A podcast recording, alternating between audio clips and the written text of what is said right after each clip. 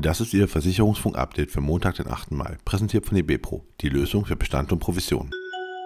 Viele Sparer sind bei der Geldanlage überfordert. In der aktuellen DIVA-Umfrage gaben über 50% der Befragten an, nicht gegenzusteuern oder sich nicht mit dem Thema Inflation, Zinsen und Geldanlage zu beschäftigen. Nur 13,4% agieren aktiv, 35,9% teilweise. Zudem gaben über 54% der Befragten an, nicht zu wissen, wie sie ihre Geldanlagen vor Inflation schützen können oder sie beschäftigen sich nicht aktiv damit. Mehr als 20% meinten sogar, dass Tagesgelder und Sparbücher geeignete Sparformen sind, um der Inflation entgegenzuwirken. Hanse Merkur rutscht bei Konzernüberschuss ab. Die Hanse Merkur konnte im Geschäftsjahr 2022 Bruttobeitragseinnahmen in Höhe von 2,6 Milliarden Euro einfahren. Im Vergleich zum Vorjahr ist es ein Minus von 22,2% Dabei konnten die laufenden Beiträge um 7,2% auf 2,4 Milliarden Euro gesteigert werden. Gleichzeitig fielen die Einmalbeiträge um 80,5% auf etwa 218.000 Euro. Dadurch rutschte der Konzernjahresüberschuss um 27,2% auf 98,1 Millionen Euro ab. LV 1871 vereinfacht den Abschluss einer Berufsunfähigkeitsversicherung.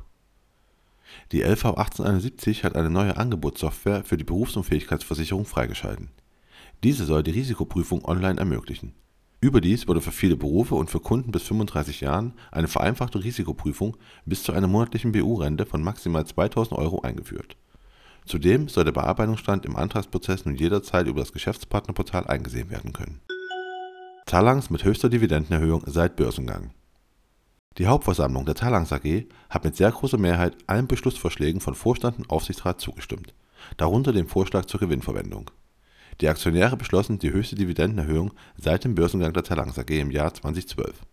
Die Dividende pro Aktie steigt um 25% oder 40 Cent auf 2 Euro. Seit Börsengang hat Talanx die Dividende in jedem Jahr erhöht oder zumindest stabil gehalten. Bezogen auf den Durchschnittskurs des Jahres 2022 von 38,96 Euro liegt die Dividendenrendite bei 5,1%. Immobilienkäufer bringen mehr Geld mit Eigennutzer steuerten im ersten Quartal im Schnitt 142.400 Euro Eigenkapital zum Bau oder Kauf einer Immobilie bei, fast 10% mehr als im ersten Quartal 2022. Das zeigen Daten des Baufinanzierungsvermittlers Hüttig-Rumpf, meldet Cash Online. Lebensversicherung BDV bedauert Scheitern des Provisionsverbotes. Ein EU-Provisionsverbot für Versicherungsanlagenprodukte ist vorab vom Tisch.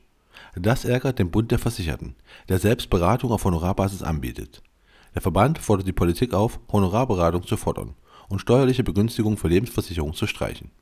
Mehr dazu auf www.versicherungsbode.de. Und das war Ihr Versicherungsfunk-Update für Montag, den 8. Mai.